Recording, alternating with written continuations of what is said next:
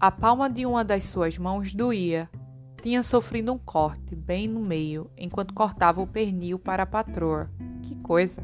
Faca laser corta até a vida. Olá, meu nome é Maraísa Santos e hoje iremos acabar com Maria, um conto de Conceição Evaristo.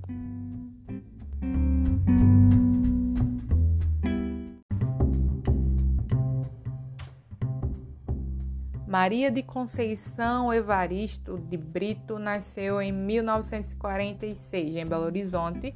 Mudou-se em 1973 para o Rio de Janeiro, onde se graduou em letras pela UFRJ e seguiu carreira no magistério, lecionando na rede pública fluminense até nos anos 2006.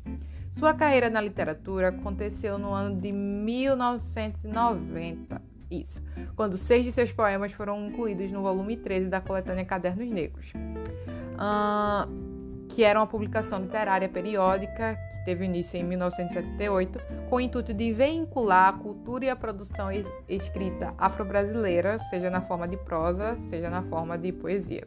Hoje ela é doutora em literatura comparada na UFF, defendendo em 2011 a tese Poemas Malungos, Cânticos Irmãos, em que analisou o poema, a poesia dos afro-brasileiros Ney Lopes e Edmilson de Almeida Pereira e a do angolano, do angolano Agostinho Neto.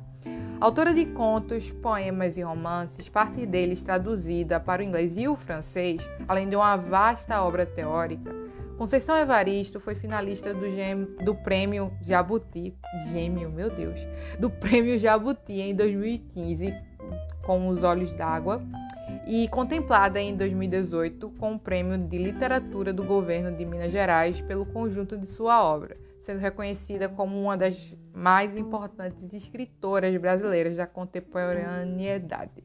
Isso. Que mulher, não é? Mas me conta, você já ouviu falar dela? O nome nunca me foi estranho, mas só tive a oportunidade de lê-la quando eu entrei na faculdade mesmo.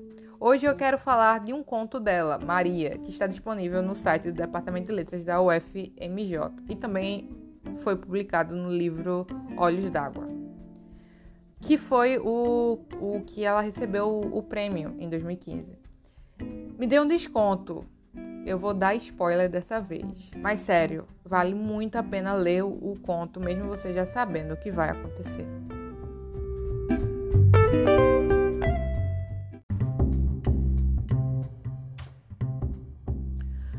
Ok, vamos falar do conto.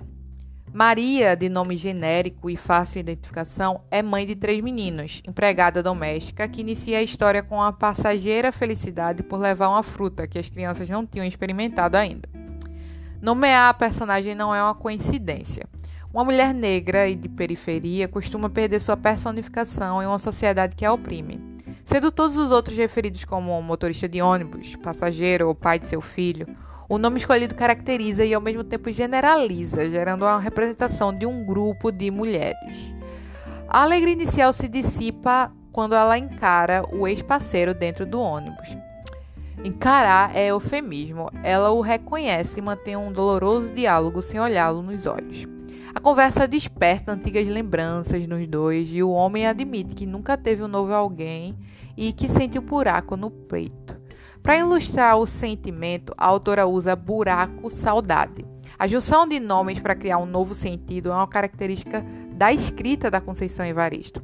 Assim como no conto Maria, em Ana da Venga ela usa o termo gozo-pranto como uma descrição do sentimento de da Venga. O buraco saudade é o que faltava ao ex-parceiro de Maria e apenas ela poderia preencher.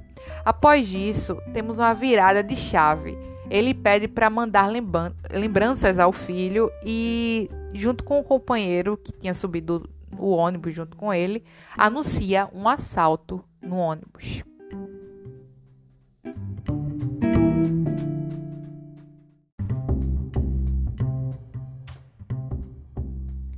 Antes de continuar falando do conto, queria te perguntar: você sabe o que é escrevivência? Já ouviu essa palavra?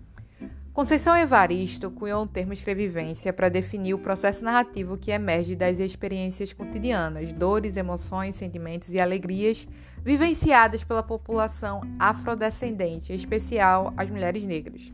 Isso não significa que ela tenha vivido a mesma situação que Maria, né? Pois cada história que ela escreve é a partir de dentro de uma herança histórica que contaminou e que está presente até hoje. Ao menos é isso que ela diz na entrevista para TVE Bahia.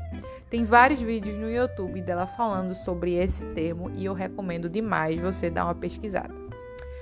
Voltando ao conto, após o assalto, quando os homens vão embora, Maria é acusada de estar junto com os assaltantes por conta da conversa que ela teve com o ex-marido minutos antes do assalto em si. Apesar de tentar se defender, os passageiros se exaltam a ponto de a retirarem de dentro do ônibus e uma onda de violência contra ela vem de uma forma muito, muito simbólica e também uh, material, vamos dizer assim. Material? É, eu acho que essa é a palavra. Maria passa a ser chamada de negra, safada e vários e vários outros nomes que não são o dela. Ela perde a identidade que a escritora tenta passar desde o começo. Há uma tentativa de evitar uma tragédia do motorista do ônibus, mas ele é super ignorado. Enquanto é vítima dos pontapés, o narrador descreve que estavam todos armados com facas lasers que cortam até a vida. Maria pensa nos filhos e no recado que o pai do filho enviou antes de morrer. E então ela morre. A faca laser que corta até a vida tem três uh, significados dentro desse conto. O primeiro é o observar do corte na mão. O segundo é o valor simbólico da vida, aquilo que Maria carregava nas mãos, o bem mais precioso e que ela temia mais que a morte. E o último, o poder de execução, o de encerrar uma vida. As facas laser constatam a fragilidade de uma vida e a consciência de quem tem a violência da mão. Quando analisado de forma geral, é possível reconhecer um pequeno acidente que tem no começo da história, que é quando ela se corta. Já temos um prenúncio da tragédia final. A imprevisibilidade da existência e a falta de proteção para esse grupo que Maria representa são perigosas facas lasers que podem atingir até a vida. Maria está entre os vários contos no livro Olhos d'Água, da Conceição Evaristo.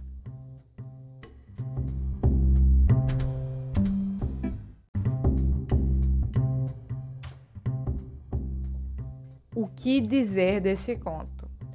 Ainda quando eu penso nele, sinto aquele mal-estar que ao mesmo tempo é muito bom, que apenas a literatura e a boa literatura pode nos proporcionar. Você já leu Conceição Evaristo? O que acha dos contos dela? E os outros livros? Já leu algum ensaio dela? Me responda pelo e-mail literaturatemqueacabar@gmail.com ou no meu perfil do Instagram arroba ficções de Maraísa ou Twitter arroba THE Maraísa. Peço também que compartilhe para seus amigos e amigas que gostam da Conceição Evaristo ou iria adorar conhecer o trabalho dela. Bem, é isso. Até mais.